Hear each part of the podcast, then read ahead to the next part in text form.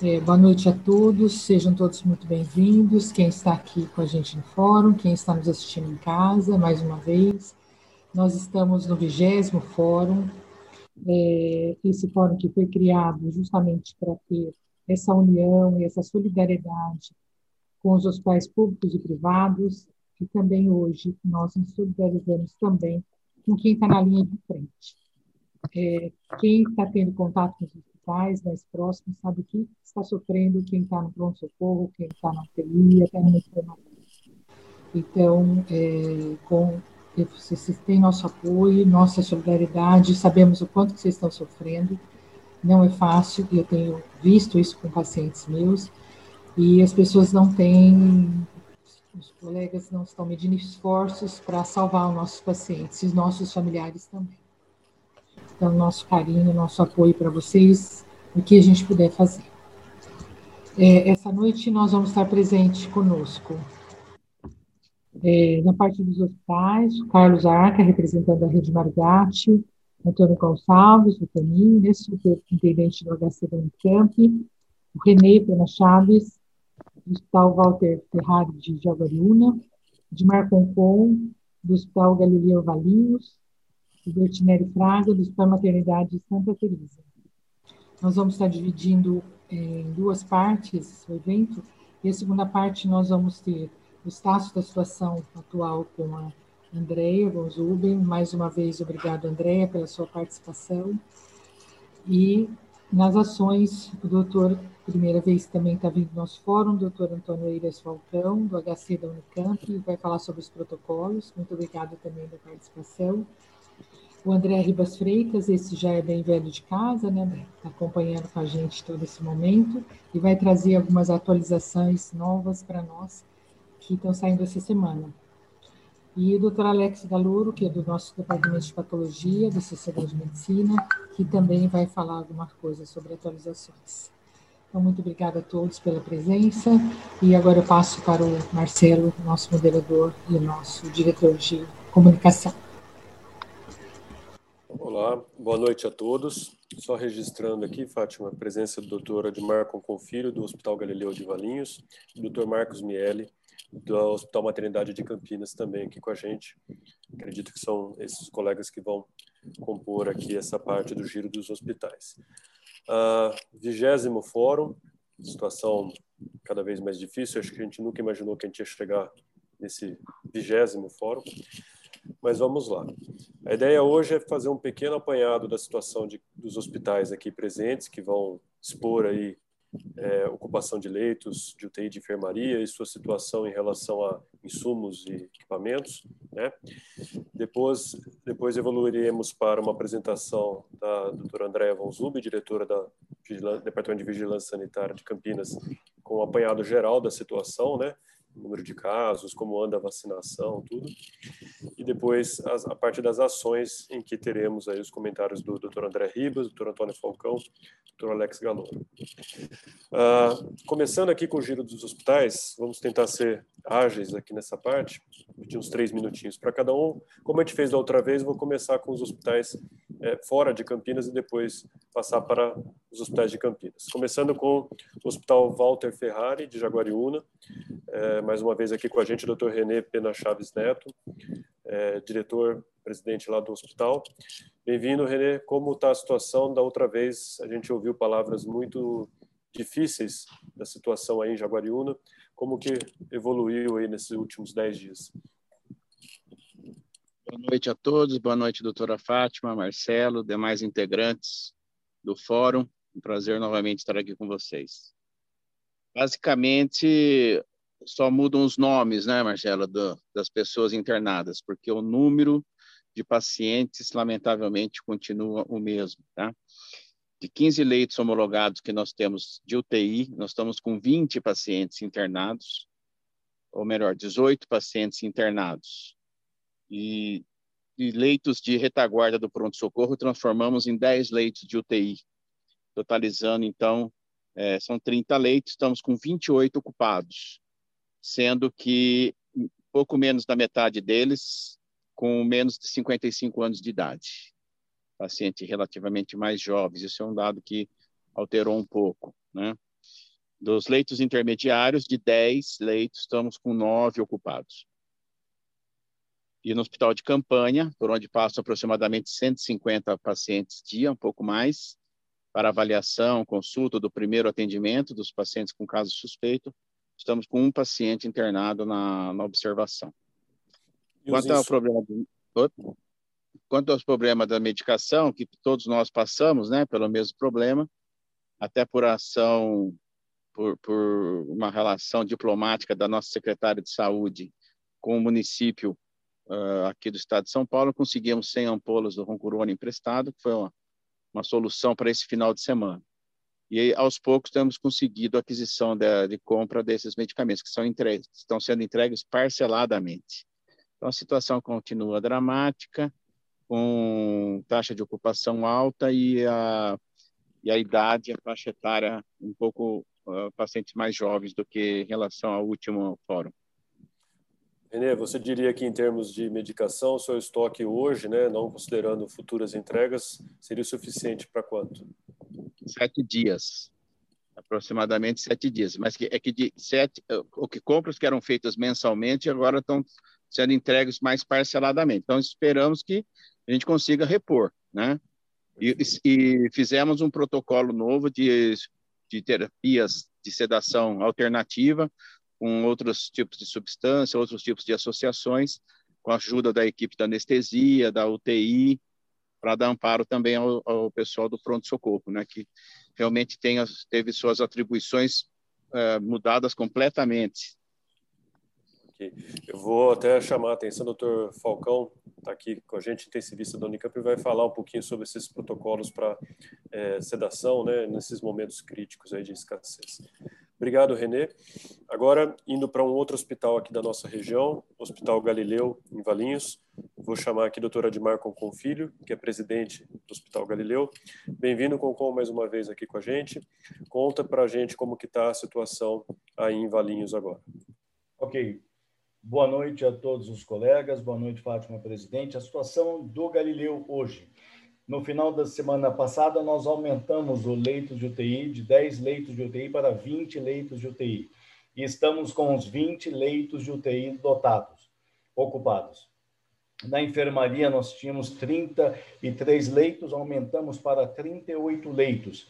E nós estamos oscilando numa taxa de ocupação de 95% a 100% grande parte do tempo com 100% de ocupação.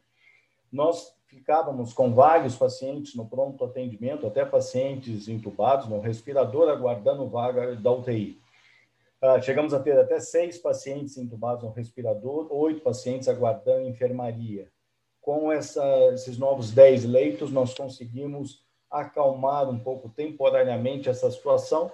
Hoje nós estamos com três pacientes no pronto atendimento em respirador e mais seis aguardando a, a UTI. Em relação ao número de atendimento que nós estamos, na penúltima semana nós tivemos 405 atendimentos respiratórios e nesta última semana, terminando hoje, nós tivemos 381 atendimentos respiratórios. Em relação às medicações, nós temos Propofol para duas semanas, o Atracúrio para cinco dias, o Midazolam para cinco dias e o Fentanil para cinco dias. Essa é a situação em que nós nos encontramos agora, nesse instante. Obrigado, doutora Admar.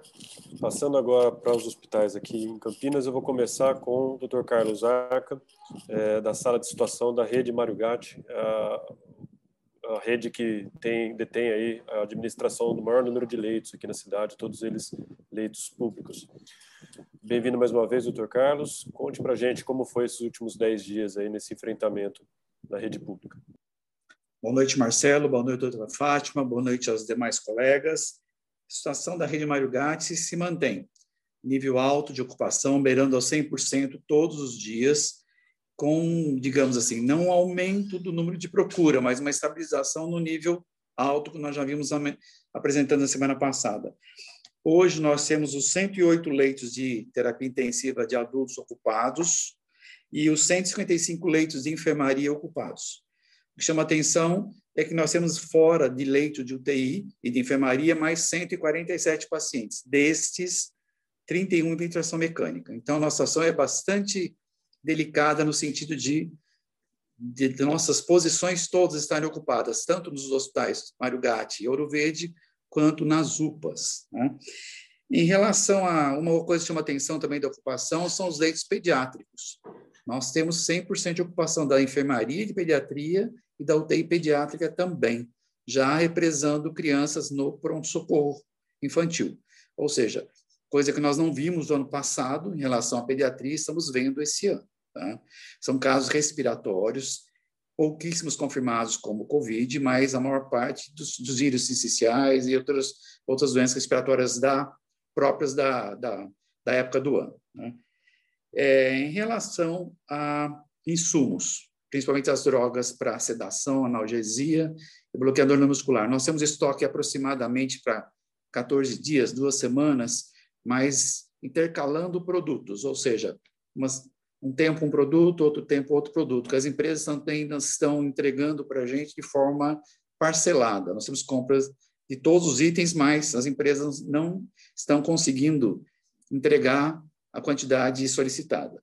Hoje nós estamos numa situação é, delicada, mas estável em relação a esses produtos. Né? É, uma coisa que chama atenção nossa é o nível de ventilação mecânica. Hoje, pacientes COVID na rede Mário Gatti, nós temos 139 pacientes em ventilação mecânica. Situação que nós não nunca atingimos na primeira onda da, da pandemia. Nós sempre tivemos muitos entubados ventilação mecânica, mas não tanto quanto agora. Isso chama atenção em relação à gravidade dos casos. Tá? E também, como falado já em outros, outros fóruns, a faixa etária tem diminuído, em torno dos seus 60 anos, 50 a 60 anos, que é o nosso público mais, digamos, mais aparente agora. Eu acho que por hora é isso. Obrigado, pessoal. Okay. Obrigado, doutor Carlos. Passando agora para o Hospital Maternidade de Campinas, vou chamar aqui o doutor Marcos Miele, que é o presidente da maternidade. Uh, até por conta de compromissos aí, a gente vai dar a palavra para o doutor Marcos para poder explicar para a gente a situação da maternidade, que tem novidades não muito boas vindas da maternidade. Boa noite, doutor Marcos. É, boa noite a todos. Prazer de participar aí da, do 20 Fórum. Infelizmente, a pandemia tem se estendido muito além do que nós esperávamos, né? E hoje a maternidade, diferente do fórum anterior, diminuiu um pouquinho só a pressão dos leitos de UTI, né, UTI adulto. Nós temos seis leitos na UTI a, na semana passada estava com seis pacientes entubadas. Hoje nós temos é, quatro pacientes. Uma teve alta agora cedo, desculpa, agora no começo da tarde. Então nós temos duas, gestantes entubadas e duas é, puérperas entubadas na UTI adulto. É, na UTI neonatal nós estamos com quatro recém-nascidos COVID positivo provenientes dessas mães que internaram nesse período. É, esses quatro RNs estão estáveis. É, na enfermaria, nós tínhamos, é, segundo eu tenho enviado já para o Marcelo, é, oito pacientes, agora são nove, que uma teve alta da UTI. Dessas nove pacientes, seis puérperas, duas gestantes e um recém-nascido. É, como nota é, triste, né?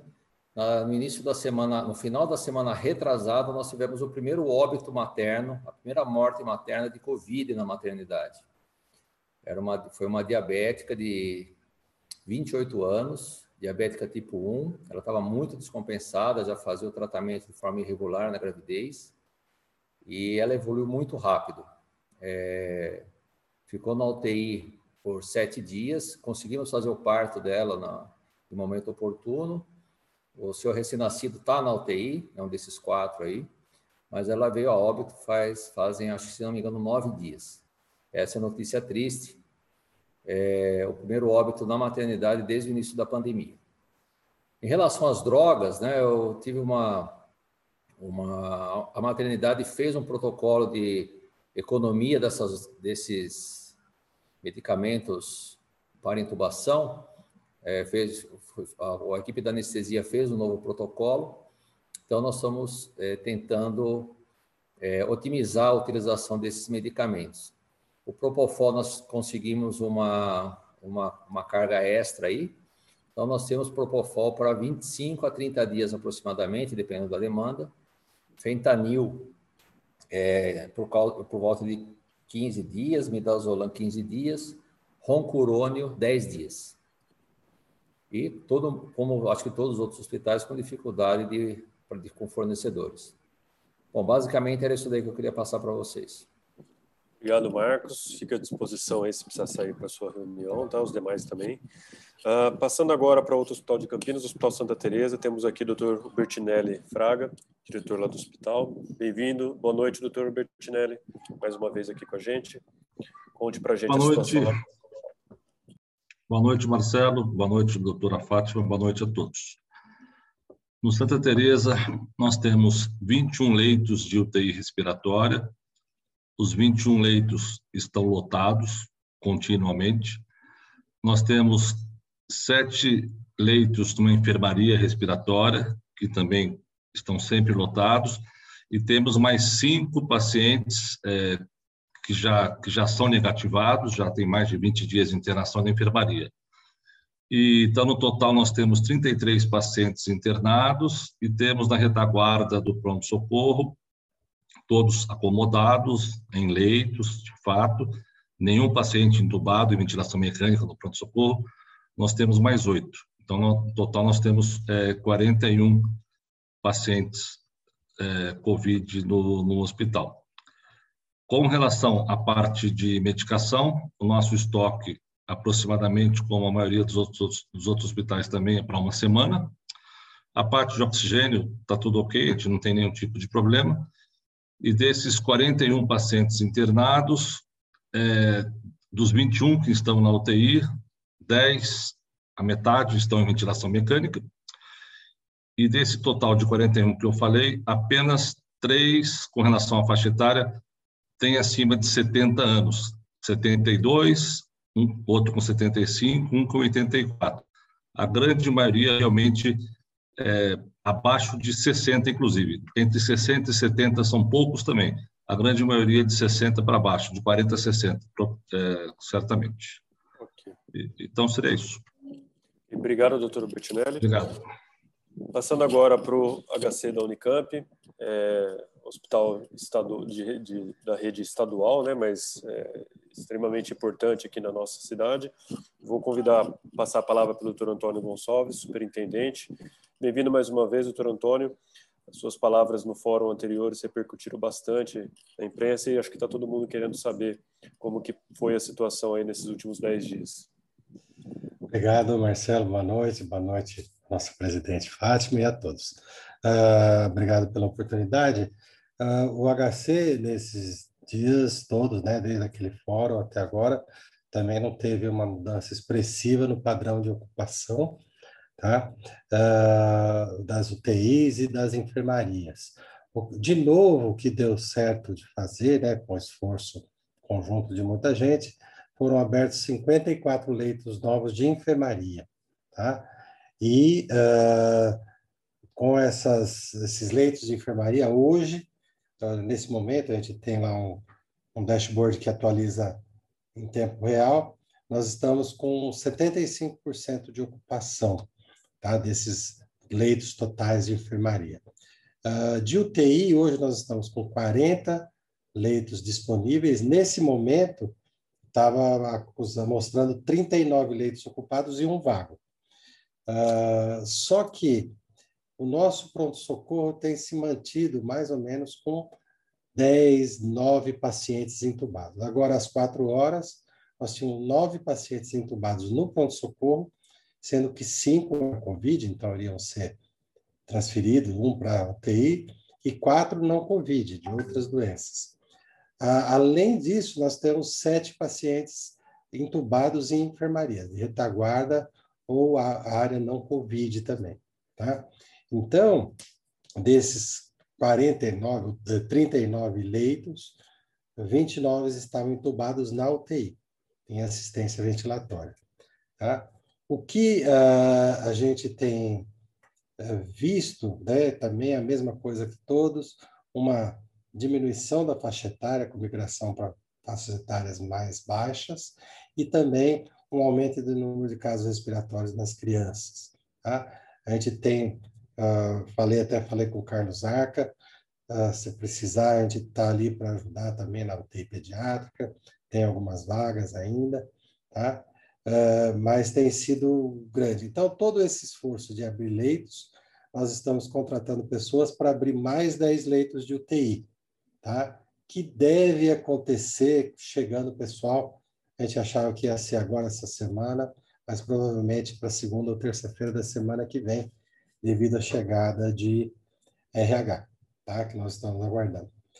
E a parte de que causou também uma grande preocupação, né? Aquela, aquela fala que eu disse que nós só tínhamos seis dias de de Rocurônio, né?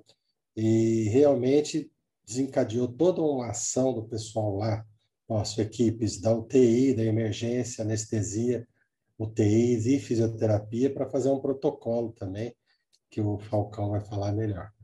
Isso possibilitou esticar um pouco mais o estoque, mas hoje, né, agora pela manhã, nós estamos com um estoque de três dias para Rocurônio. Então, o protocolo, quer dizer, ele melhorou, mas nós estamos com três dias apenas de Rocurônio. Então, aí o Falcão vai falar. Junto com isso, nós temos Propofol para 17 dias, fentanil para 23. Tá? O midazolam estava melhor um pouco, uh, acho que é para 40 dias.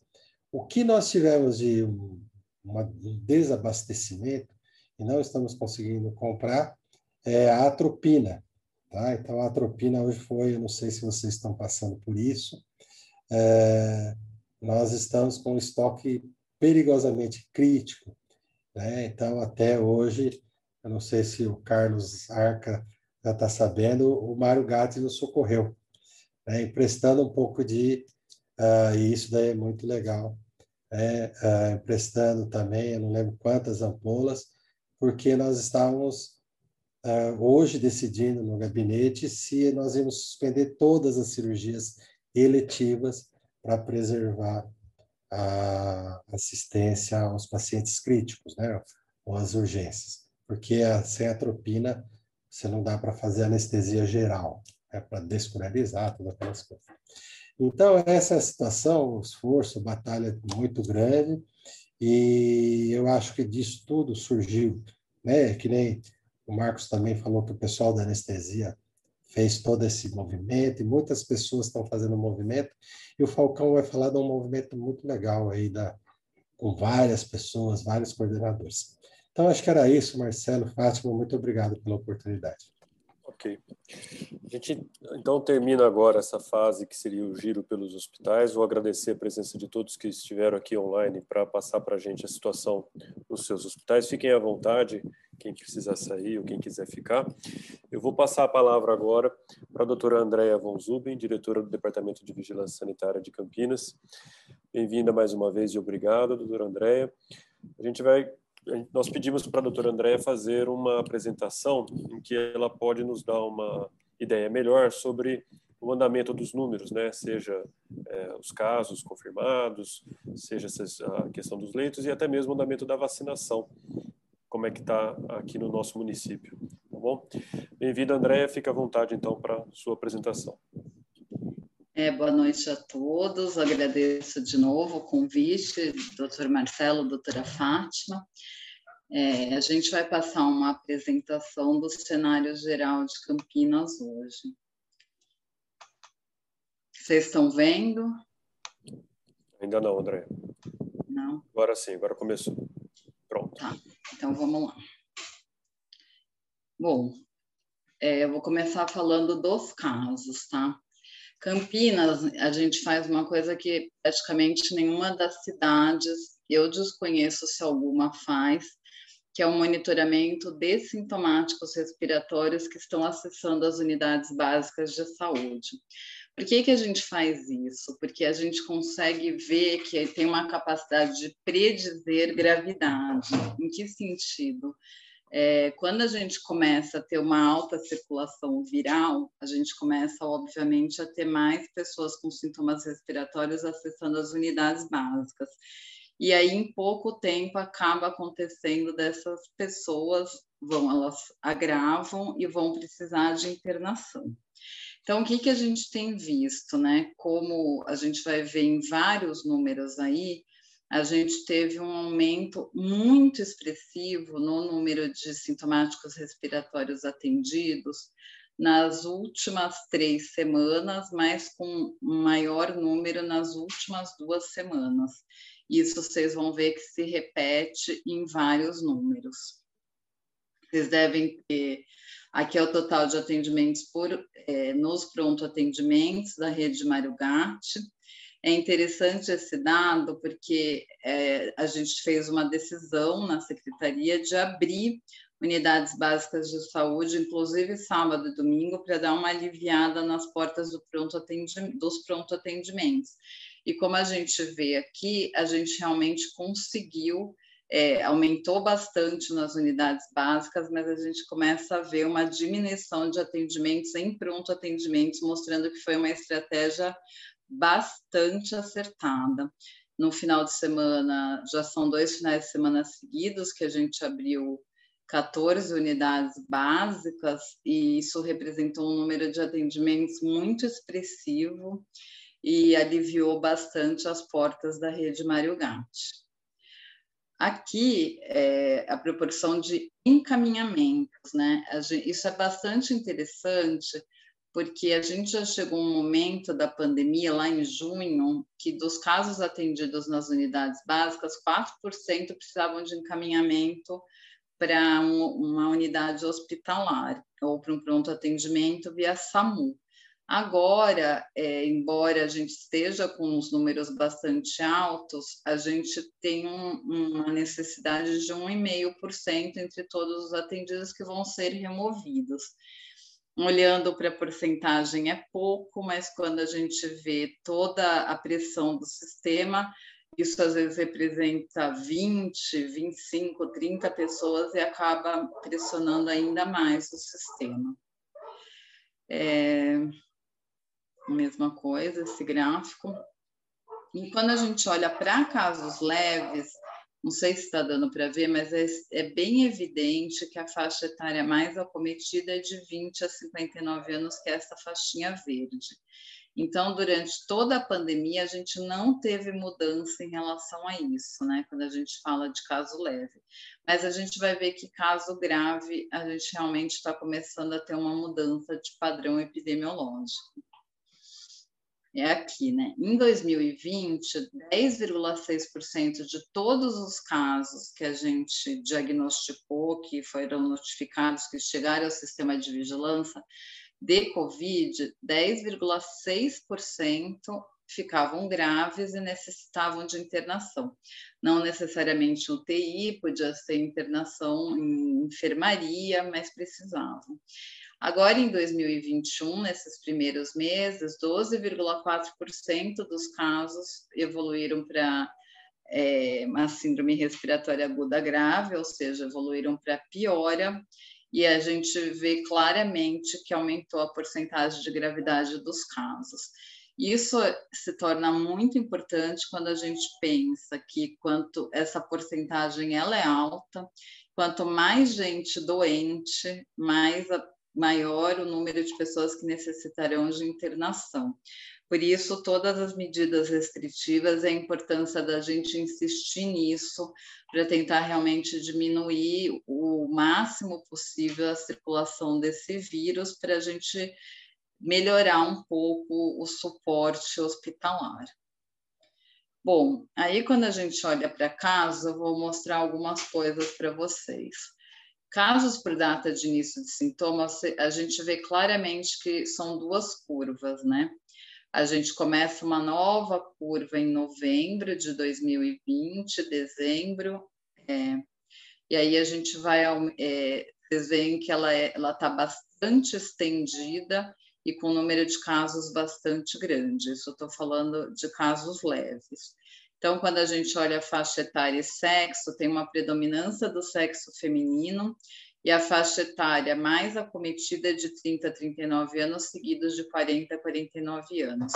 A raça branca é a mais acometida também pelos casos leves, depois vem a preta e parda, aí ignorado um número grande, porque não é um hábito aqui no Brasil e classicamente as pessoas não, não trazem muito essa coisa da raça cor, embora esteja cada vez mais cobrado que isso apareça. E quando a gente olha para todos os casos na pandemia, o maior número de casos se deu no centro, entre moradores do centro, não quer dizer que adquiriram lá, mas entre moradores de lá, depois Taquaral, Aurélia, São Bernardo, Barão Geraldo, Costa e Silva, Vista Alegre, e aí e assim por diante. A gente vê que é um perfil que não escolhe muito entre classes sociais, mas tem uma pequena predominância de ainda no, no maior número de casos de casos é, é, na região mais rica da cidade. Aqui, para casos graves, né, a gente também está fazendo uma outra curva, que também começou lá em novembro, esses são os que precisaram de hospitalização. É, a gente tem aqui o basal, a gente está muito parecido ainda com o ano passado, mas com alguns pontos fora da curva, com alguns dias que a gente teve uma quantidade de casos internados muito grandes. Quando a gente olha para a faixa etária e sexo, daí já muda. O sexo masculino evolui com mais gravidade, talvez porque demore mais para procurar atendimento, e as faixas etárias mais acometidas são mesmo os maiores de 60 anos, mas a gente começa a ver uma importância grande entre 50 e 59 anos. De novo, centros de saúde com maior número de casos graves Centro Taquara Aurélia São Bernardo, mas aqui a gente já começa a ver alguns da Sudoeste, da Noroeste, um pouco mais próximos do que a gente vê lá nos casos leves. Os óbitos, né? É, os óbitos a gente começa já a ver, bom, primeira coisa, né? Houve um real aumento de óbitos. Aqui eu estou falando de ocorrência de óbitos por dia. A gente tem visto que está passando de 20 óbitos por dia, isso aqui é por data de ocorrência.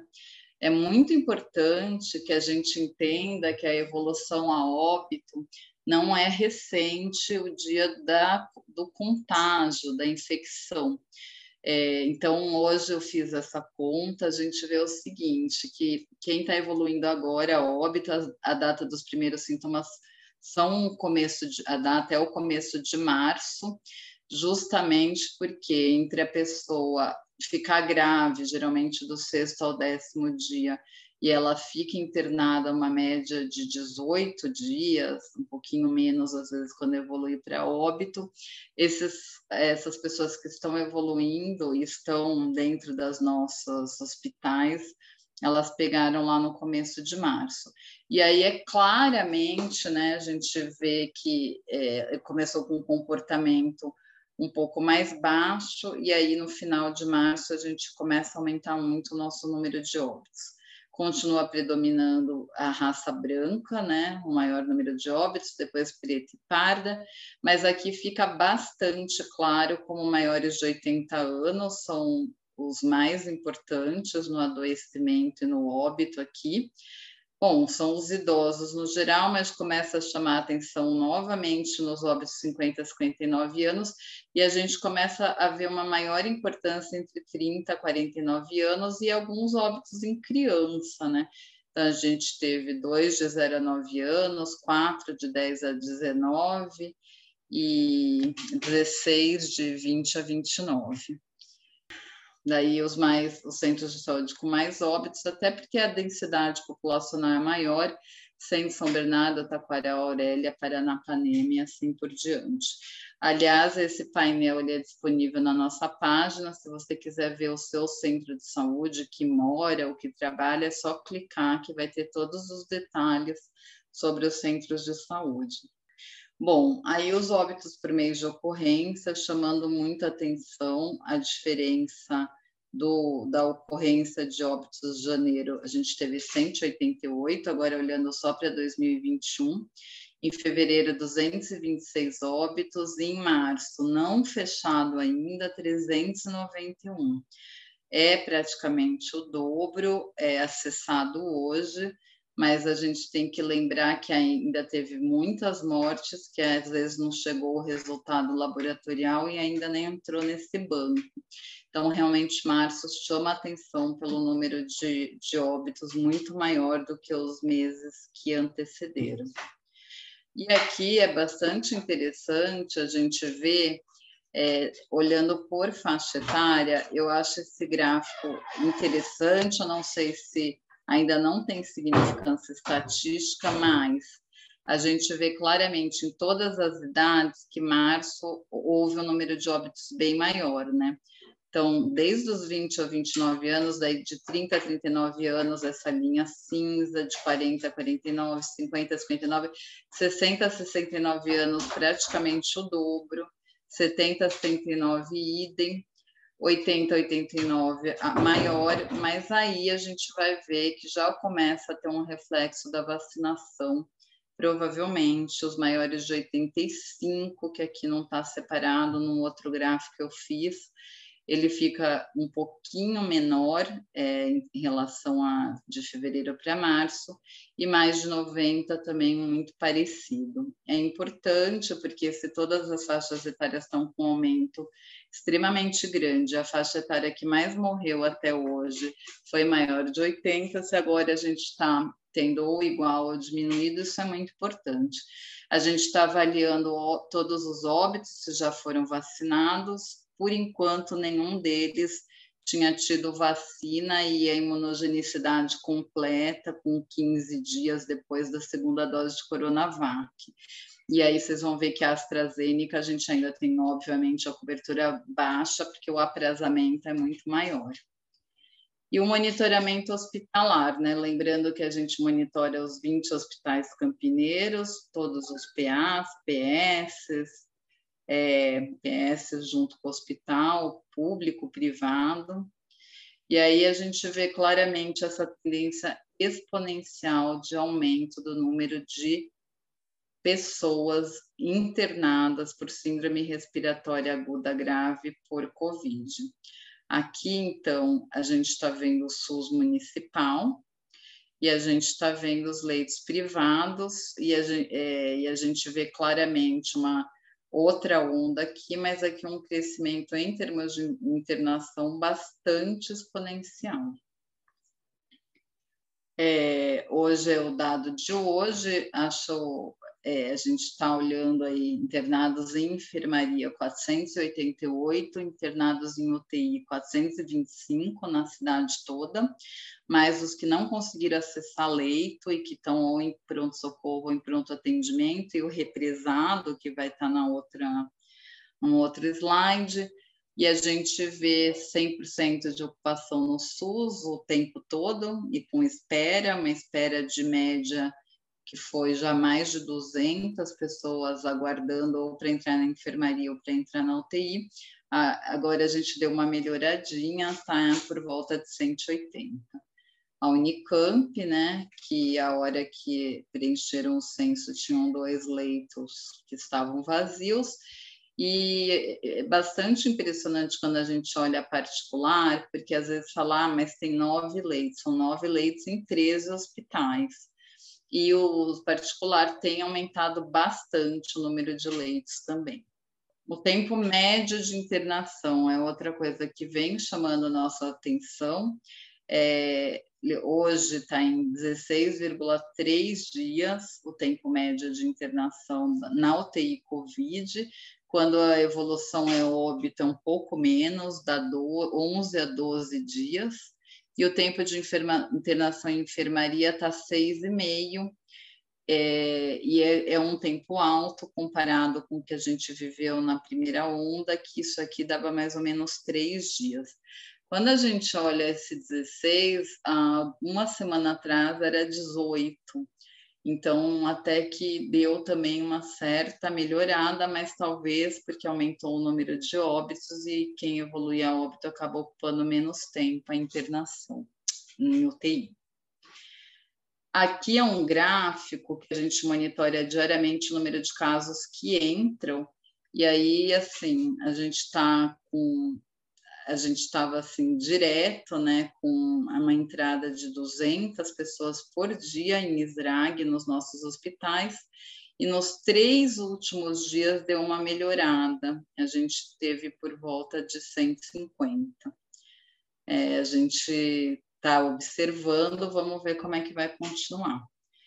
E aí, de novo, né, mostrando como essa curva foi exponencial, começando lá em 13 de fevereiro, e ela começou só a subir, subir, subir, subir. E aí, agora, né, também a mesma coisa que eu mostrei no outro gráfico, né? a gente começa aqui, são os internados, aqueles são casos novos. A gente começou a ver uma certa estabilização, mais em 450 pessoas internadas por dia, e são só três dias, mas é melhor do que a gente estava vendo até o presente momento. Vou falar agora da vacina. Então, a gente está com bastante caso grave, bastante internação, muito óbito o inter, é, monitoramento hospitalar mostra um aumento grande de internados, e aí como é que está a nossa vacina? Então, nós aplicamos em Campinas 134.638 primeiras doses, 41.655 segunda, num total de 176.293. Como criança não é nosso público-alvo, a população estimada para vacinar está longe disso, são 900 mil pessoas, mas a gente já avançou bastante. A gente tem uma velocidade muito rápida de vacinação, mas a gente tem uma limitação grande que é não vir vacina em quantidade suficiente, tanto que esse final de semana e hoje os nossos centros de imunização ficaram fechados por falta de vacina. Bom, aqui olhando para as populações, é, a gente então das populações-alvo, como eu tinha falado anteriormente, a gente na primeira dose já atingiu cobertura e passou grandemente em maiores de 70 anos. Ah, mas Andréia, como é que pode ter 157%? Porque a gente sofre uma invasão muito grande das cidades do entorno. Então, as pessoas é, a população vacinada é muito maior do que a residente. Até a gente tem pedido comprovante de endereço, mas as pessoas acabam falando que mora com o filho e pega o comprovante de endereço de qualquer um. E aí, 11% da nossa população de 1 milhão 220 mil está vacinada para a primeira dose, mas como as crianças não entram, eu já falei que é mais. Segunda dose, a gente só tem cobertura, a gente alcançou cobertura, como eu tinha falado, em maiores de 85, então para a primeira e segunda dose, né, já atingimos as duas. Agora, quando a gente vai olhar para a cobertura a partir de 80 anos, a segunda dose é muito baixa, justamente porque teve levas de vacina somente AstraZeneca, e aí demora três meses para dar a segunda dose, mais um mês para considerar imunizado. Então, vai demorar um pouquinho mais. Era isso em linhas gerais, falando todos os pedidos do Marcelo, mas eu me coloco aqui à disposição para eventuais dúvidas. Obrigado, Andréia. Eu vou colocar algumas perguntas para você, só para aproveitar aqui o momento da sua fala. É, acho que é uma dúvida da cidade toda a questão desse recebimento de vacinas. Então, você consegue ter alguma previsibilidade, ou está havendo alguma previsibilidade para se imaginar como vai ser o desenrolar disso nas próximas semanas? É, isso é uma pergunta recorrente, né? A gente nunca sabe quando vai chegar a vacina, nem em qual quantidade. Então, é, por exemplo, se a vacina vai chegar na quarta, a gente fica sabendo na quarta de manhã, aí a gente fica correndo atrás de abrir vaga de agendamento, e geralmente ela dá para três dias, no máximo.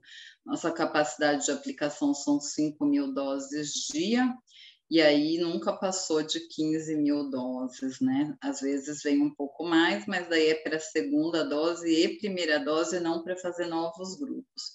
E a gente depende totalmente do Estado. Então, a coisa que eu mais vivo hoje é pedido de tudo que é grupo populacional que se entende prioritário, mas a gente não tem autorização e a gente não tem sobra de vacina. É, uma outra questão é se envolvendo os grupos prioritários, né? Mas é, até onde a gente entende é controlado isso pelo Plano Nacional de Imunização, então não é possível fazer concessões. É, eu queria só deixar registrado os elogios à, à, estrutura de vacinação aqui na cidade, isso é público e notório. Nós lá na cidade também ouvimos muito elogios sobre o esquema de vacinação, né? E também pela riqueza de dados que você apresenta sempre quando vem aqui para a gente, tá? Tem uma dúvida aqui na, no chat, só para aproveitar a oportunidade, a respeito da campanha de vacinação para gripe, que ela acaba coincidindo, né? Então, qual vai ser a, a orientação de vocês, né, sobre a vacinação de gripe que começa logo mais junto com a de Covid? É, a vacinação de gripe ela vai começar dia 12 de abril existe uma orientação para ter 15 dias de diferença entre a dose de Covid e a dose de influenza. Isso que eles estão pedindo, e a nossa estratégia provavelmente vai ser nas unidades básicas de saúde. Muita gente pergunta, ah, por que vocês decidiram pelos cinco grandes centros de imunização? Justamente porque eu nunca sei quantas doses vão chegar e eu só posso abrir vaga de acordo com o número de doses mas para gripe é diferente, né? Para influenza, então é, vai ser livre demanda nas unidades básicas de saúde. Não sei se eu respondi, eu acho que uma coisa que várias pessoas falaram aí na rodada dos hospitais é o aumento de internações infantis, a vigilância já começa a ver isso, é SRAG, não é COVID, o COVID é bem pouco, assim, não chega a 10%, mas a gente teve essa grande diferença no ano passado, porque primeiro não tinha aula, as pessoas se encontravam menos, então diminuiu o sincicial respiratório e a vacina de influenza foi antes. Esses fatores não existem hoje, então a gente está realmente, é, provavelmente começa, março classicamente começa a aumentar o número de casos de síndrome respiratória aguda grave em criança no que a gente chama de sazonalidade, e isso está mostrando-se que vai acontecer de novo. Ok. Eu queria registrar agora aqui a presença do Dr. Lair Zambon, secretário de Saúde do município de Campinas. Bem-vindo, boa noite, Dr. Lair.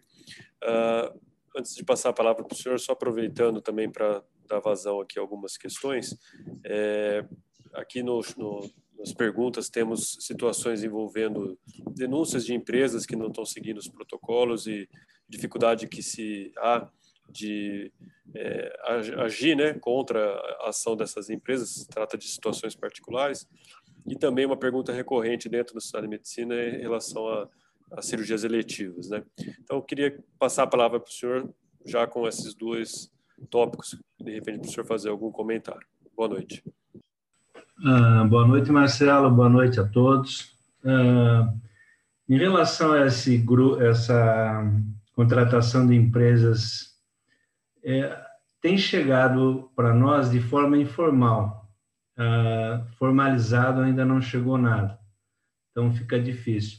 E de um modo geral é a autarquia Mário Gatti, do ponto de vista de SUS municipal, é que cuida disso. Mas de qualquer maneira, como a secretaria como a entidade máxima da sanitária no, no município, oficialmente não chegou nada para a secretaria. A outra pergunta? Cirurgias eletivas na cidade. Nós já soltamos um decreto em que uh, até nós explicamos, aí nós fizemos uma reunião e nós fizemos uma discussão longa sobre sobre o decreto linear sobre cirurgias eletivas. E o que ficou decidido que cada instituição teria uma comissão e nessa comissão uh, faria discussão o que eles considerariam, uh, considerariam que se deve ser, ser levado para cirurgia. E a nossa recomendação é que cirurgias uh, eletivo, mas principalmente as estéticas, teriam, não teriam espaço nenhum. Uh, na verdade, quando a gente, a gente chama de eletivo, uh, um, você realmente, você fazer uma cirurgia para extração de um nódulo, de uma, uma criança que está febril com alguma coisa, isso daí fica no eletivo, mas na verdade é uma urgência. Então fica difícil a gente definir. Então cada instituição define o que se deve ser feito para cirurgia ou não. O Hospital uh, Centro Médico de Campinas, uh, na semana antes do decreto, eles estavam fazendo 270 procedimentos. E na semana passada, isso daí abaixou para em torno de 60, 65 muito provavelmente foi o que o, eles me disseram, que eles se organizaram numa comissão e que, e por conta disso, eles tiveram um momento grande de internação de pacientes COVID na UTI deles, que eram reservadas para procedimento cirúrgico. Ok. Mais algum comentário por enquanto, Não, eu... Hoje foi um dia difícil, assim, realmente para todos, né? Mas o que a gente tem se agarrado um pouco do ponto de vista de otimismo, se é que pode falar isso, eu acho que é porque estão entre nós assim, é na verdade a estabilização alta do, da, da regulação de internação.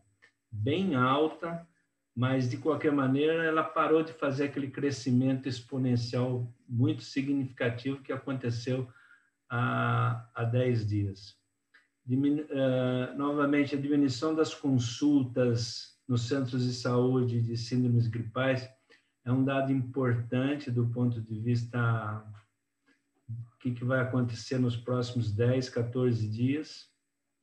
E essas são, se é para chamar otimista, é isso que está acontecendo. O restante só tem coisa difícil acontecendo. Ok. Bom, eu vou pedir aos convidados que fiquem atentos ao botão QIA, que tem algumas perguntas que chegam direcionadas para ajudar a responder enquanto a gente vai evoluindo aqui com nossas, nossas falas, né? E partindo agora para a terceira parte desse fórum, a última, a respeito de ações, né? Coisas concretas que estão sendo feitas ou que precisam ser feitas para a gente superar essa fase. Eu gostaria de passar a palavra nesse momento para o doutor Antônio Luiz Eiras Falcão, que é intensivista do HC da Unicamp. O pedido que o HC fez né, para esse fórum é de expor um protocolo elaborado aí em conjunto com vários profissionais para otimização de recursos de sedação, é, kit de intubação, enfim. Uh, e nós estamos abrindo esse espaço para que seja divulgado e aí é, como for melhor, doutor Antônio, poderíamos ajudar também a capilarizar esse protocolo entre as entidades todas. Boa noite, obrigado pela presença. A palavra é sua. Marcelo, apareceu algum pro, um problema aqui na, no compartilhamento do Zoom? Nós estamos é, ouvindo. É, sim, sim. Mas eu estou tendo problema no compartilhamento do Zoom. Ah. É, tem Albert. alguém para apresentar na sequência? Posso passar a palavra, sim, Antônio? Faz favor. Albert, Albert é nosso anfitrião, vou pedir para ele ajudar. Tá. tá. Então, vamos evoluir enquanto isso a palavra, então, para o doutor André Ribas Freitas. Doutor André é epidemiologista, é, estudioso aí de pandemia, sempre aqui fazendo comentários importantes para a gente. E uh, gostaria de ouvir do doutor André, na opinião dele, né, as ações que devem ser feitas, que estão sendo feitas, que são positivas para o controle dessa situação. Boa noite, André. Bem-vindo. Boa noite, Marcelo. Boa noite, Fátima. É, boa noite, doutor Lair, Andréia, demais presentes. É, queria, primeiro, assim, é, concordar com o doutor Lair, né, no sentido em que é, parece que da semana para cá a situação deixou de piorar, né? E a gente tem é, observado isso aqui em Campinas, pelo menos, né? Parece que no estado de São Paulo a gente não pode falar isso, muito menos no Brasil. Mas eu acho que talvez as, as medidas lá atrás que foram tomadas comecem a fazer algum efeito agora, né? Uma outra coisa que eu queria comentar é sobre essa questão que já foi colocada da mudança de faixa etária. Né? Então, nós temos visto né, que essa, a, a linhagem P1 ela tem afetado é, mais a população jovem. Isso não significa que deixou de afetar a população idosa, né? mas proporcionalmente a, a, população jovem tem representado uma, um, um número maior é, de casos de síndrome respiratória aguda grave e óbito. Né? Isso é, foi observado já no Amazonas, né? foi observado Rio Grande do Sul e no Paraná, né, dados já, já inclusive publicados.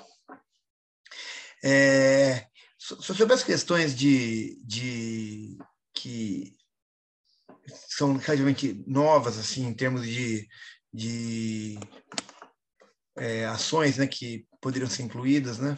O, o Ministério da Saúde publicou, né, duas, uma semana e meia atrás, um, um novo guia de, de vigilância no qual ele dá uma ênfase bastante importante na questão do rastreamento do, do, do, dos contatos e isolamento dos contatos dos pacientes, né?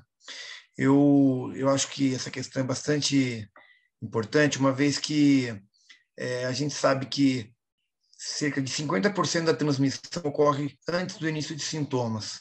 Como o paciente se apresenta ao médico, ao serviço de saúde, geralmente no segundo dia de sintomas, terceiro dia de sintomas, é, 70% da capacidade de transmitir já aconteceu quando ele se apresenta ao serviço de saúde. Então, isolar o próprio paciente é uma medida que vai ter impacto bastante pequeno. Né? Se a gente tem uma, uma linhagem agora que tem uma transmissibilidade maior do que a anterior, já foi comprovado isso em, em, estudos de modelagem matemática feito em, em no, no, no, município de Manaus, é, seria bastante bem-vindo se a gente implementasse esse tipo de, de medida. Né? É, no mais que tem uma, um, um, nesse mesmo manual também é, eles colocam a, a importância da coleta mais precoce, né? a partir do primeiro dia de sintoma do PCR. Eu sei que isso é, às vezes é, é, pouca coisa, mas evita que o paciente volte ao serviço de saúde é, mais de uma vez. Ele se apresenta desde o primeiro dia, a equipe fala, oh, tem que voltar no terceiro, né? para poder coletar o SUAB. Então, a recomendação de coletar mais precoce evita a volta, evita a exposição da equipe de novo, evita a sobrecarga de serviço de saúde e também permite que a gente tome atitudes antecipadamente. Mas eu acho que é isso, torcer para que essa diminuição no aumento se permaneça, né, o que vai dizer só o tempo, né? Obrigado. Chama a atenção, né, André, que essa questão do PCR mais precoce, nós já havíamos debatido aqui algumas vezes, né?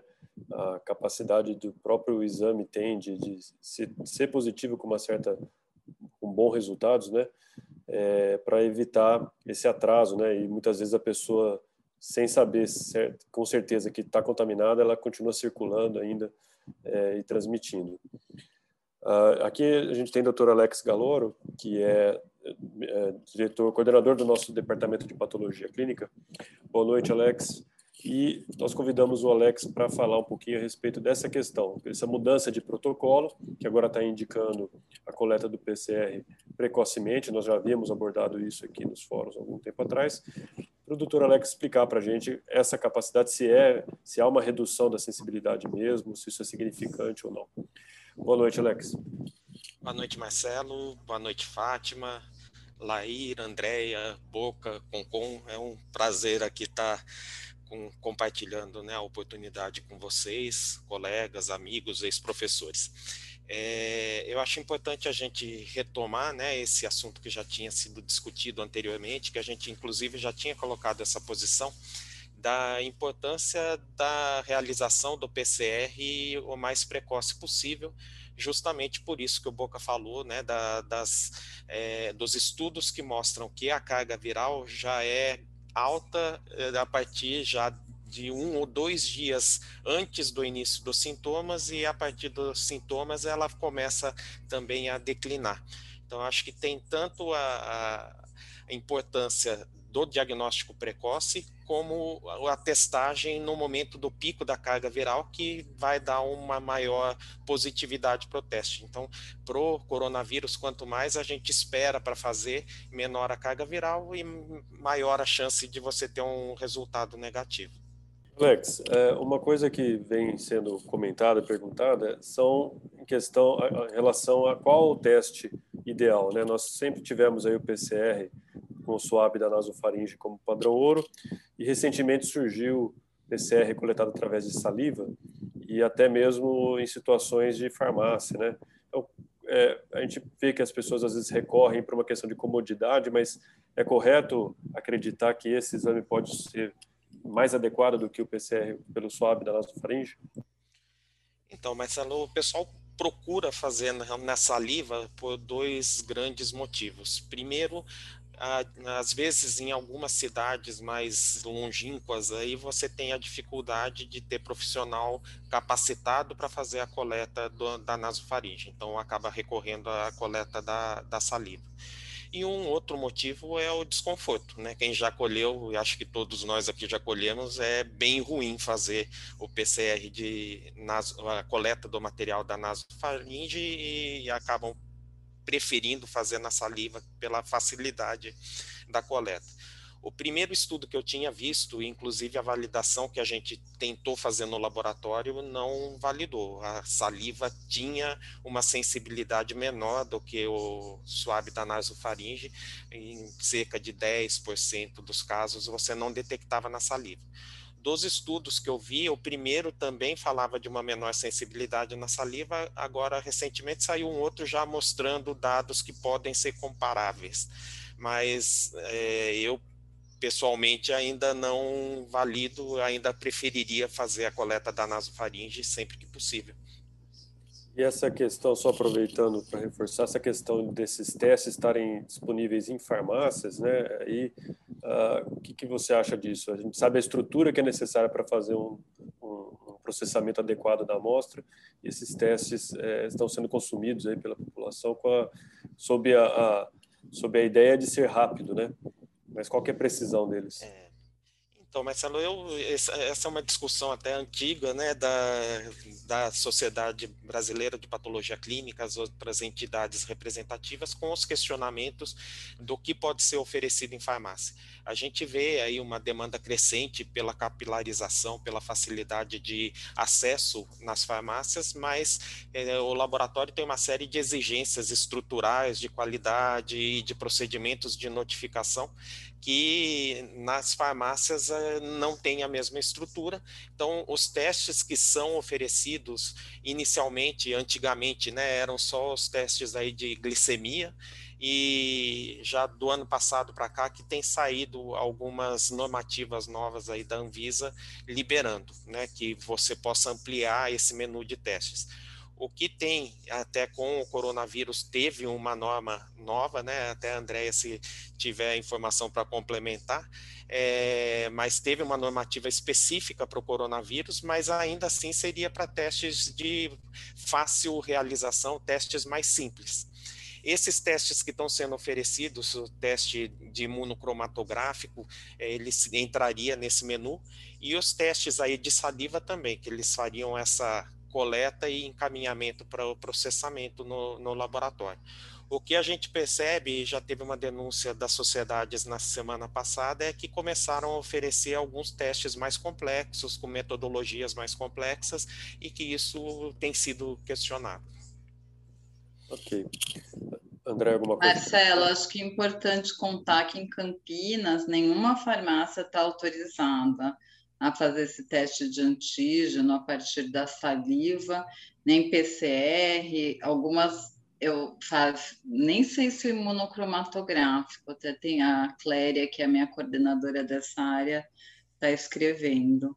É, eu acho que o que o Alex falou é bem isso, né? Totalmente diferente a qualidade dentro de um laboratório do que numa farmácia. É, deixar isso aqui registrado é importante porque as pessoas que nos ouvem seja aqui, seja no YouTube, depois vão ouvir no Spotify, elas acabam, às vezes, acreditando ou sendo iludidas pelo resultado fácil, né? rápido, indolor e, e fácil, mas, na verdade, pode ser um falso negativo, um falso positivo, de repente até. Então, acho que não vale a pena recorrer a essa facilidade. Alex, eu sei que você está ocupado aí, mas só para aproveitar a sua presença, que é difícil tê-los aqui com a gente, uma palavrinha a respeito de testes é, que estão sendo aí é, colocados para pós-vacinação. Então, a gente tem aí alguma grande dúvida a respeito se deve ou não ser feito, tem a validade, a sensibilidade deles. O que, que poderia nos dizer a respeito disso? Então, mas ela é, é, é, importante até porque a gente tem tido uma demanda e uma procura muito grande, né, sobre que teste fazer. E hoje o que a gente tem disponível são as sorologias e a expectativa é que você tenha uma positividade da, né, que vire a sorologia após o período aí de 20 dias após a segunda dose. O que tem sido questionado, a Sociedade de eh, Imunização soltou uma nota e que eles questionam a utilidade, porque se der negativo, você não vai fazer nenhum procedimento diferente do que se der positivo. Então, tanto positivo como negativo, você não vai ter uma dose complementar, você deve continuar é, com os cuidados e com as precauções, porque mesmo imunizado, você pode ainda ter a doença, né? O que a gente vê na eficácia é que você pode ter casos leves, você tem uma, uma eh, proteção maior para casos moderados ou graves, mas você deve continuar fazendo isolamento, até pelas contactantes que você tem e que você pode continuar transmitindo. Então, é, hoje em dia, é, o uso de testes pós-vacinação ele é, tem uma validade bastante restrita, né? Uma coisa que o pessoal tem colocado, e acho que isso é interessante, que já tem empresas falando de fazer o, o IGRA, né, o teste de interferon, que é utilizado para tuberculose, para ver daí resposta é, celular e resposta com a produção de interferon, estão falando que já tem empresa desenvolvendo isso para o coronavírus. Daí eu acho que seria um teste que poderia ser importante também para medir resposta vacinal e pessoas que não tiveram a produção de, é, de anticorpos. Né? Ok. Obrigado, Alex. Nem era. Marcelo, é, deixa eu só complementar. Acho que um que a gente tinha conversado antes, que eu acho que é importante também, é a questão das variantes, né? A, a, o fator das variantes que deixam de se, se positivar no PCR, né? Se é possível que isso aconteça. É, você pensando na metodologia do PCR, pode sim acontecer, porque você usa os primers, né, que são as sondas que são complementares ao RNA viral, e se você tiver uma mutação justamente no, na sequência desse primer, você pode é, ter que o primer não, não, não acopla e não começa a reação. Então, isso pode acontecer, mas não tem sido comum. Eu, eu não, não vi isso daí nos nossos métodos, em outros métodos de outros laboratórios, ninguém que tenha citado que é, não conseguiu, que teve que mudar a metodologia. Se acontecer, é simples também, ele vai muda o primer para um outro local que não seja da mutação e isso daí ele adequa o, o teste. Então pode acontecer, mas não é o que a gente tem visto também na nossa rotina. Ok, só para melhor entendimento, a gente tem algum pessoal leigo que às vezes nos acompanha, né? A questão do PCR, esses primers são como se fossem, me corrija se eu estiver errado, Alex, vou usar aqui invadir seu, sua especialidade. São trechos, pedaços do, do, da sequência genética do vírus que servem para fazer o diagnóstico e aí num teste de PCR você usa várias vários trechos, né? E para justamente evitar eh, que tenha mutação em um trecho você não detecte através de outro trecho. Mas a, ocorrendo isso, é, basta você trocar esses, essas sequências, né? E o PCR volta a ser efetivo. Acertei?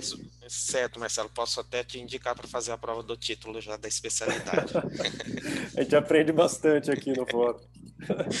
Obrigado, Alex. Se você puder ficar Beleza. com a gente, depois tá. talvez tenha algumas perguntas aí que eu vou direcionar. Eu vou voltar agora para o doutor Falcão. Acho que agora já deve ter resolvido a questão, né, Falcão? Sim, sim. Pois não, vamos lá. Apareceu aí? Sim, agora estamos vendo? É, muito obrigado, presidente Fátima, Marcelo. É um prazer estar aqui com o doutor Laí, doutor Antônio e todos vocês. É, é, essa história do uso racional tem um timeline curto, né? Então, nós vamos falar sobre isso é, na, na. Peraí, deixa eu.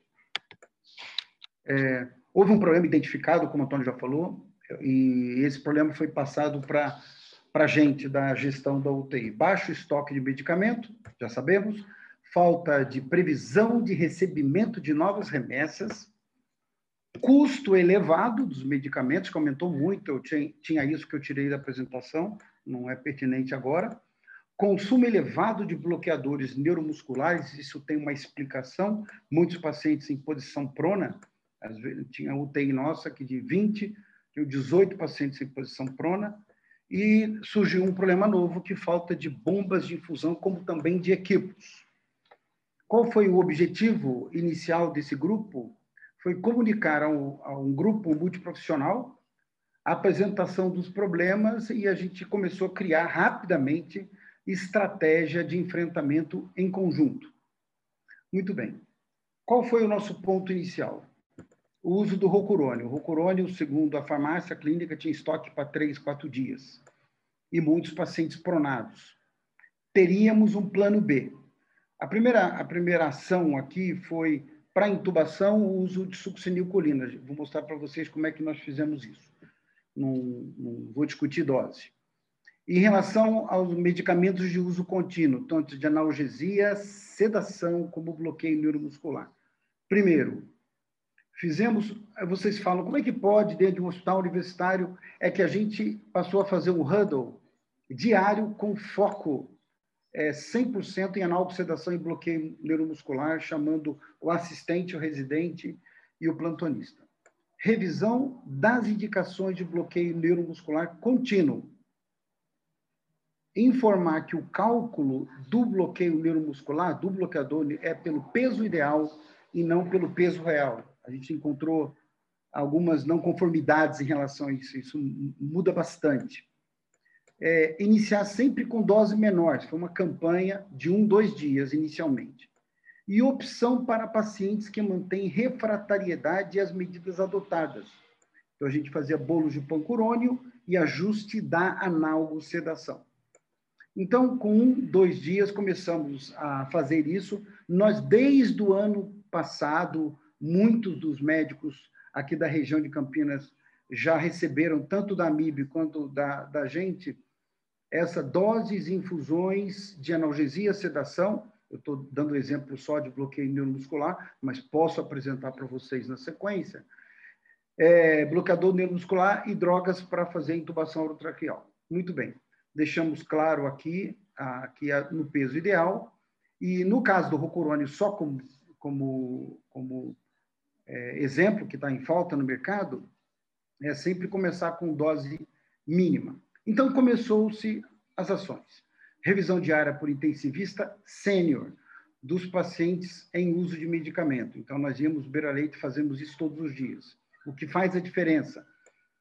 Informativo diário dos pacientes em uso de, de protocolo. Hoje de manhã tinha um, a gente foi até lá, redução imediata em torno de 50%. O mais importante, sem prejuízo para o paciente. A gente está sempre de olho em dados hemodinâmicos e ventilatórios para checar que não haja prejuízo, isso não tem ocorrido. Então, só um dado curto, esse é um consumo diário do dia 6 ao dia 12 do 3 de 422 ampolas por dia. Do dia 13 ao dia 20, no estoque, nós tínhamos estoque para seis dias, um consumo também de 424. Após a intervenção com o huddle diário, com tanto na enfermaria de UTI clínica, que no quarto andar, quanto nas UTIs da cirurgia, que fica embaixo, que tem, tem três UTIs COVID, nós reduzimos em menos de 48 horas para 202 ampolas após uma revisão, sem prejuízo para o paciente. Então, esse em relação ao rocurônio. Em relação à droga de analgosedação, também estamos fazendo uma visita diária também com esse foco, rever indicação. A prescrição só sai se colocar a faixa de infusão, como vocês estão vendo aqui, mínima e máxima de acordo com micrograma por quilo de peso no caso do fentanil. Então, e a gente sempre coloca, tenta usar a dose mínima e aqui está a dose mínima. A farmácia exige que se coloque a, a dose de infusão e os residentes já sabem, assistentes, quanto que vai dar micrograma por quilo é, por hora de peso. A liberação conforme a diluição. Uma, é, é, perfeito. O que outro problema que surgiu? Então, com essa visita houve a redução e um ajuste é, da analgosedação e de bloqueio neuromuscular. Em relação à falta de bomba de fusão, voltamos a muitos anos atrás, que a gente fazia midazolam com fentanil, nós sugerimos essa essa essa diluição, fentanil é, 40 ml, midazolam 20, daria 20 microgramas por ml, 1 miligrama por ml, o que daria em 5 ml hora esse tipo de apresentação, 1,4 micrograma quilo hora, que é muito bom, e 0,7 miligrama de midazolam. Em bomba de fusão, já é, estamos dando solução para quando faltar é, bomba de fusão. O que aconteceu? É como a gente tinha que compartilhar o mais rápido possível e, e solicitar, como um colega de Jaguariúna disse, compartilhamento de ideias e de necessidades. Na quinta-feira pela manhã, a gente observou uma queda sustentada do consumo das drogas necessárias para uh, uma boa acoplamento de ventilação mecânica. Então, na, na, na quinta de manhã, eu fiz esse grupo, chamei o TI Covid Campinas Região. Foi feito 9h50 da manhã. Eu chamei de grupo multidisciplinar para discussões, protocolo e contingenciamento. E eu sou o único moderador, porque senão não anda. Até o final do dia, eu tinha 87 participantes. E quem são, como vocês estão vendo? Gestores de equipe, coordenadores e diaristas e o foco foi promover discussão de protocolos e contingenciamento da atual fase. Foi solicitado não incluir vídeos, artigos, qualquer comentário que não fosse o de ajuda é, mútua entre os grupos. Montei no dia seguinte uma reunião, nós, essa, o, esse ficou o símbolo do, do nosso grupo. Na reunião, eu fiz a primeira reunião, nós tínhamos quase 60 coordenadores e diaristas que vinham de Ribeirão Preto, servidor público estadual, eu tinha um coordenador que participou. Convidamos desde Bragança Paulista, passando por várias cidades, nós tínhamos quase 60 e discutimos analgo, sedação e bloqueio. Nesta ocasião, o grupo poderá pode compartilhar os protocolos para apoiar profissionais de saúde na utilização de bloqueio muscular, analgesia e sedação nessa fase que a gente está vivendo. Sexta-feira, nós vamos ter uma segunda reunião é, na, às 20 horas, e a ideia é compartilhar é, é, protocolos e condutas. Recebemos muitas sugestões, não é o foco não é na universidade, não é na Unicamp. Na sexta-feira já teremos colegas participando de outros hospitais. Ah, agradeço a atenção de vocês, estou à disposição para tirar alguma dúvida. Obrigado. Obrigado, doutor Falcão. Acho que está aí um exemplo de, de otimização do uso racional aí dos medicamentos e, mais do que isso, da, da iniciativa de compartilhar essa informação é, em grupos de gestores para que todos eles se adequem e, e enfrentem essa escassez aí que está cometendo toda a nossa região e outras regiões também, né? Acho que, doutor Falcão, não sei como uh, poderíamos até capilarizar mais essa essa noção. O senhor já tinha mandado no nosso grupo né, de, de, gestores ali do Covid, mas se o senhor quiser deixar algum contato, alguma forma de ter acesso a esses dados para quem eventualmente não está no nosso grupo. O, o Marcelo, é, inicialmente, a, a, a diferença faz ter. Plantonista, Marcelo, tem vários, muitos querem, muitos. Mas eu, eu fui atrás de coordenadores e diaristas e gestores, até conseguir um bom número. Eu tinha conversado até por WhatsApp com vocês, sem dúvida a gente precisa capilarizar isso e é, eu preciso, mas olha, é, se eu não me engano, só um hospital privado não participou. O, o, os, os hospitais públicos e privados de grande parte aí eles participaram trocando ideia, o servidor público numa situação também muito, muito, muito difícil. Lá já não tinha mais nada. O Ricardo Goulart esteve conosco, Marcos Feres da Santa Casa, Beneficência Portuguesa de Ribeirão, todos participando com sugestões. Então, é, assim que, viu, Marcelo, você e a Fátima é, é, acharem que é oportuno, a gente, a gente sobe de nível nesse grupo e inclui também gestores da, da Sociedade de Medicina e Cirurgia ou da Secretaria de, da Secretaria de Saúde. Aí fico, fico com vocês aí para a gente montar isso aí. Sexta já tem outra reunião. Perfeito. Já está aqui o Dr. Carlos Arca, a Andréia, que eventualmente incluir aí esses gestores do serviço público. Já, já estamos fazendo aqui, andando, trocando o pneu do carro com o carro andando. Excelente. excelente. O Carlos, o residente dele, o filho dele foi nosso residente. Grande. Mas, ah, então, eu, eu fico à disposição para a gente compartilhar essas ideias. E é muito importante, a gente chamou, é, convidou muitas farmacêuticas elas estarem presentes aí, enfermeiras, farmacêuticas, fisioterapeutas. Legal. Então vamos, vamos sim, vamos tentar uh, otimizar aí esse, essa rede de, de contatos, né, para que todo Perfeito. mundo saber fazer direitinho. Eu vou passar aqui para algumas perguntas que estão no, no nosso botão de, de, perguntas e respostas. Tem uma aqui que eu vou passar para o doutor André Freitas, que diz respeito a uma coisa que nós também muitas vezes discutimos aqui, que é o isolamento dos contactuantes de quem está suspeito ou positivo, com certeza, né? E aí vem uma pergunta da Cíntia Santana sobre é, o, o, a pessoa que já está vacinada. Né? Vamos considerar a vacinação completa, tá, gente? Não vamos considerar uma dose única. É, deveria ser isolada também, caso seja contactuante? Assumindo que esteja dose completa, né? É, acho que é, vamos colocar como dose completa.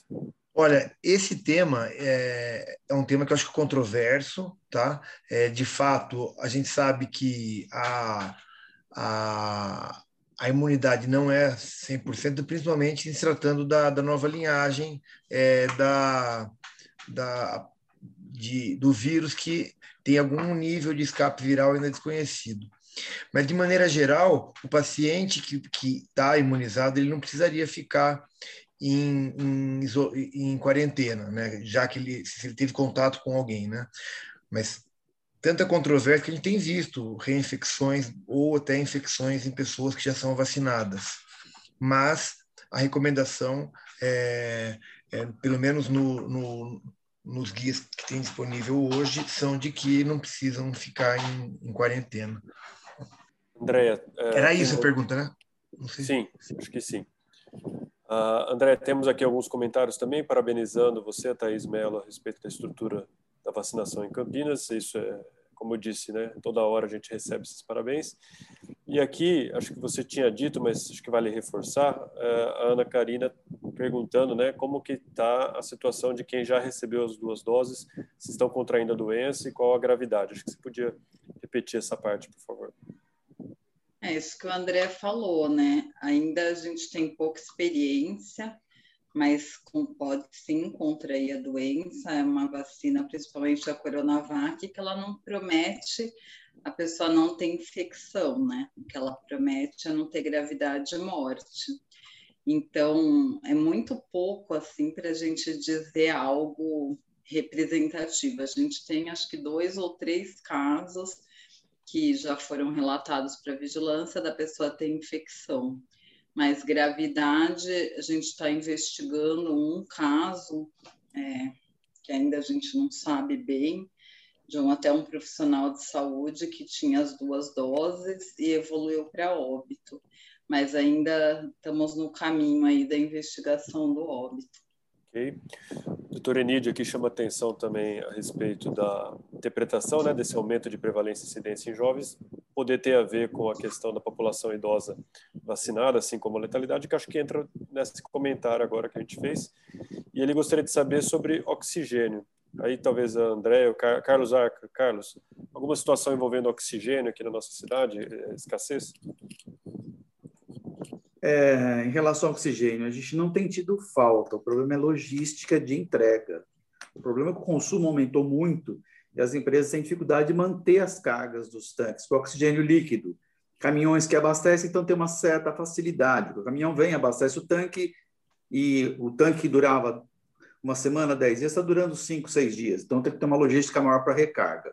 O problema está sendo no oxigênio gasoso, que é o oxigênio dos cilindros, que as empresas também estão sem capacidade de recarga dos cilindros. Os cilindros são encaminhados, mas tem um fluxo de ida, carga, retorno, volta. Então, não é falta, mas é só a logística que está bem apertada, no sentido de manter as cargas completas. Né?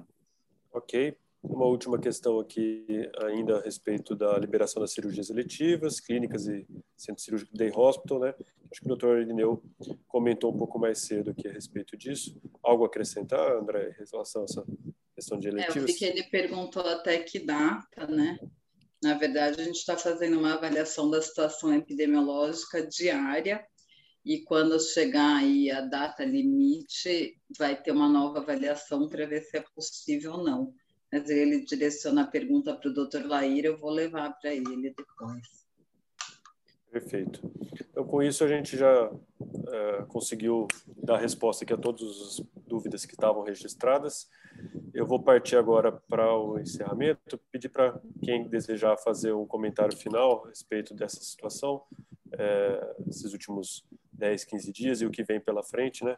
Acho que sempre válido destacar né, a necessidade de permanecer com, os, uh, com, as, com, as, ações de, de uh, usar máscara, uh, evitar aglomeração, usar álcool gel, lavar as mãos, né?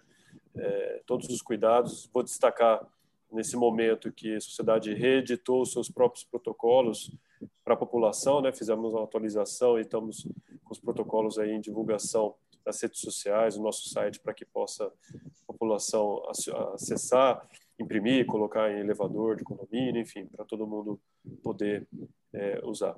Uh, doutor Antônio está com a mão levantada aqui, quer falar alguma coisa, doutor Antônio, já aproveitando para... Uh, opa, eu quero sim.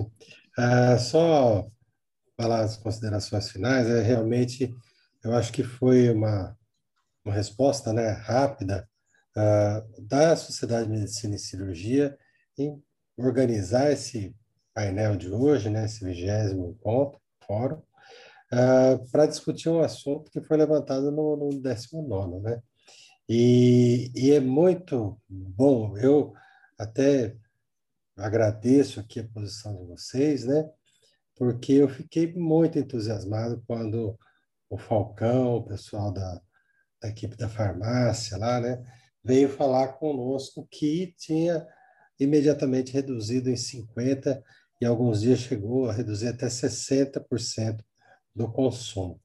Então, e prevê toda essa, essa gama de, não só do, do medicamento, mas bomba de infusão, que também está difícil no mercado. Então, é um grande trabalho e a, o papel da sociedade para difundir isso, né, que as pessoas podem fazer.